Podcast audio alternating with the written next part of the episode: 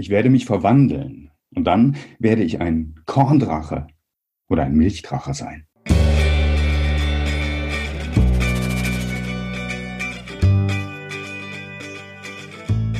Im Videochat spreche ich heute mit dem Autor von Dreimal Schwarzer Kater, Wieland Freund.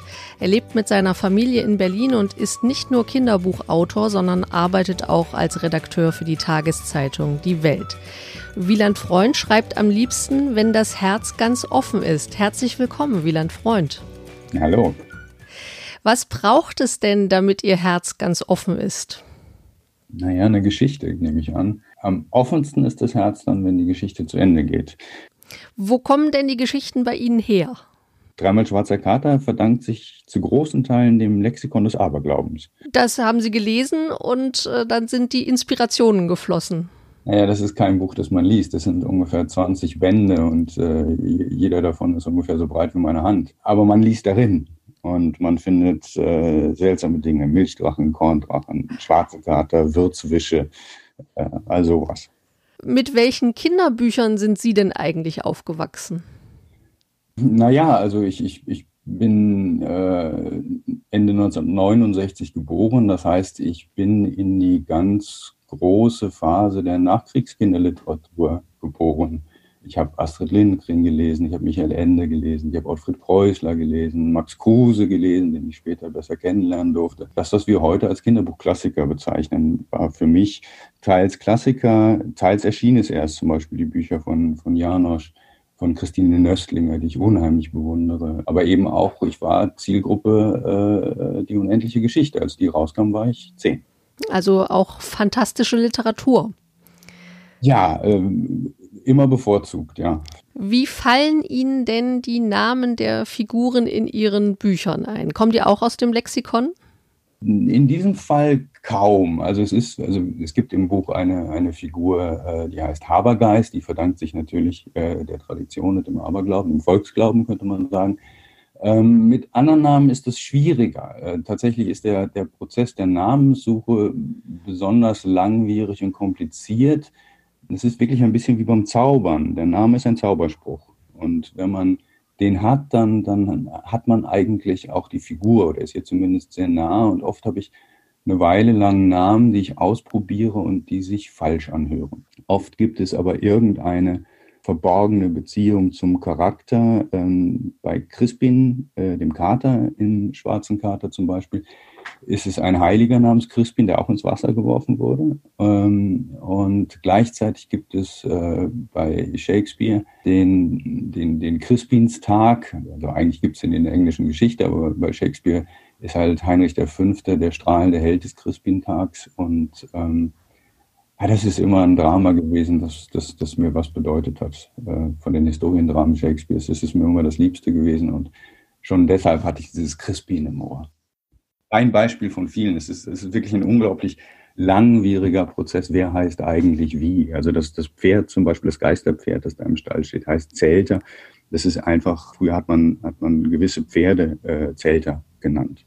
Das hört sich jetzt auch so an und das würde mich auch interessieren, äh, dass die Geschichte von Crispin ausging. Also Sie, Sie wussten schon von Anfang an, es soll um einen Crispin gehen.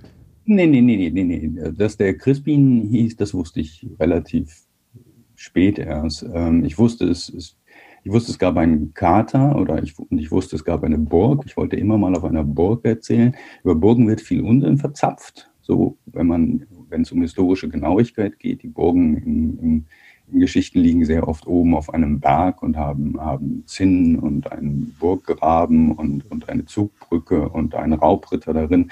Und das sind tolle Geschichten. Ich habe auch schon welche davon geschrieben.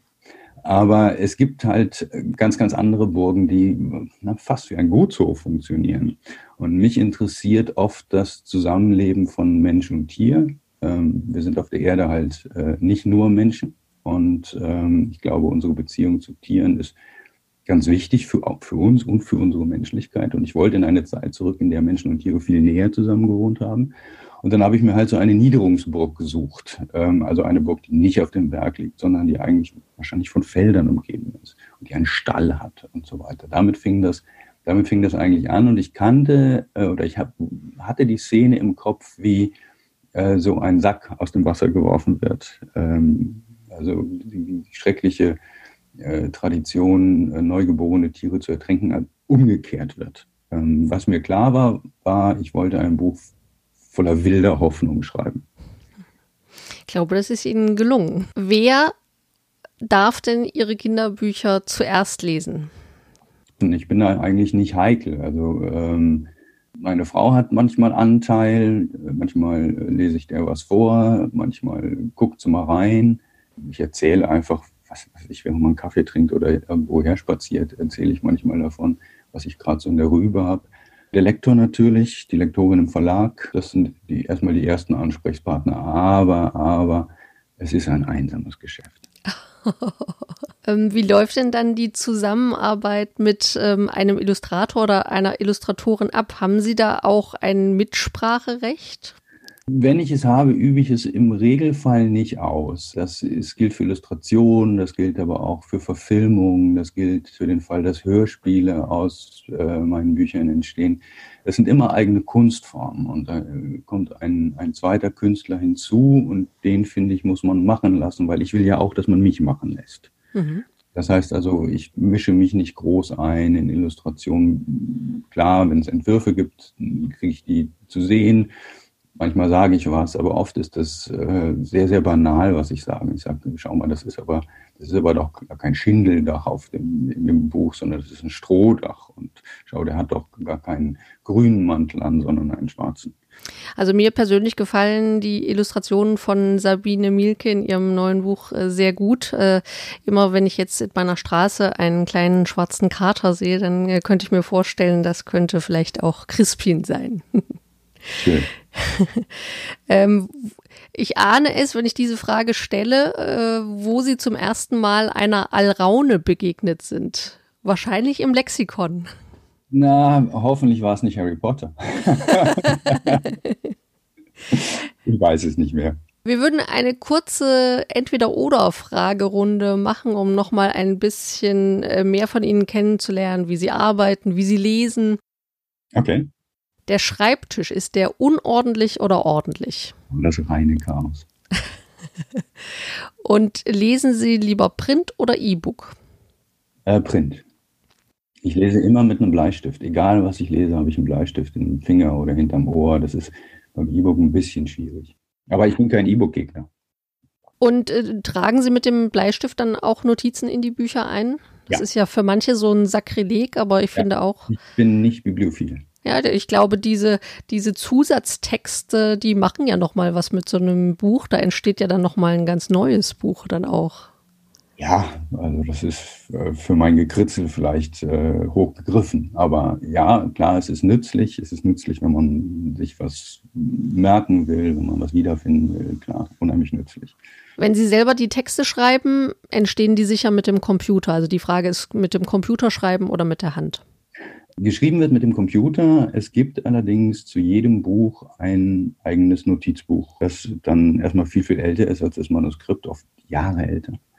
Und äh, in dem steht dann auch immer schon so allerlei und das ist mit der Hand. Wann ist das Notizbuch zu dreimal schwarzer Karte entstanden? Aus welcher Zeit stammt das? Das ist entstanden, also oh Gott, ich bin kein guter Chronist meiner selbst, aber ähm, ich würde sagen, das ist 2017 ungefähr entstanden. Und ähm, angefangen zu schreiben habe ich dann äh, aber erst 2019 das hat auch eine ganze Weile gedauert. Der, der Anfang saß und das, äh, dann saß plötzlich einiges nicht mehr und dann habe ich, was ich immer eine Kapitelsynopse nenne, erstellt. Also bin ich mir wirklich über den Plot im Klaren geworden und der ist in diesem Fall ja sehr, sehr kompliziert eigentlich. Da musste man viel, viel überlegen. Da habe ich einen ganzen Sommerurlaub auf Rügen eigentlich nur überlegt. Da zielt vielleicht die nächste Frage auch so ein bisschen hin, Geistesblitz oder Gedankenkonstrukt? Ja, das ist dann eine Mischung, aber es fängt schon mit dem Blitz an. Ähm, und den Blitz braucht man verdammt oft. Ähm, man braucht ihn nicht nur, was die Welt angeht, in der die Geschichte spielt und was Figuren, Konflikte angeht, sondern man braucht ihn vor allen Dingen auch für den Ton. Man hat eine Geschichte, aber man weiß noch überhaupt gar nicht, wie sie klingt. Ich weiß, als ich vor vielen, vielen Jahren Turtle schrieb, ich, ich weiß nicht, wie viele versuchen, es klang immer falsch und eines abends stand ich in der Küche und, und, und wollte kochen und plötzlich wusste ich genau, wie es klingt und konnte den ersten Absatz hinschreiben. Das habe ich dann wirklich auf dem Herd gemacht. Der war glücklicherweise aus. Und gab es dann noch was zu essen im Anschluss? Ja, ja, ja, ja, natürlich. Dann, ich hab, war, war total happy. Ich habe mit großer Leidenschaft gekocht. Niemand verhungert deswegen. Nein. Gut. Selbst lesen oder vorlesen? Also mir wird nicht mehr vorgelesen. Das ist viele, viele Jahre her. Ich bin ja schon alt. Ich lese gerne vor, ähm, habe meinen Kindern ganz viel vorgelesen, aber dafür sind sie jetzt auch schon zu groß. Also im Grunde ist es jetzt noch Selbstlesen. Außer bei Lesungen natürlich. Was war denn die letzte Gelegenheit, äh, vor Schülern, Kindern lesen zu können? Naja, das war die letzte Lesereise habe ich äh, gemacht, ich glaube im März. Da gab es schon die ersten Corona-Fälle. Das war die letzte Lesereise in, in Franken. Und danach war im Prinzip Schluss, klar. Dann drücken wir die Daumen, dass es bald mal wieder möglich ist. In der Zwischenzeit, ja, empfehlen wir natürlich äh, den Kindern und den Familien auch. Ich glaube, es ist auch wirklich ein schönes äh, Familienbuch, äh, das man zusammenlesen kann und sich da immer wieder dazu treffen kann, äh, dieses Buch gemeinsam zu lesen. Dreimal schwarzer Kater hat 230 Seiten. Da hat man aber auch dann wirklich äh, was davon und kann so richtig schön in die Geschichte eintauchen. Vielen Dank für Ihre Zeit, Wieland Freund. Dafür nicht. Gerne.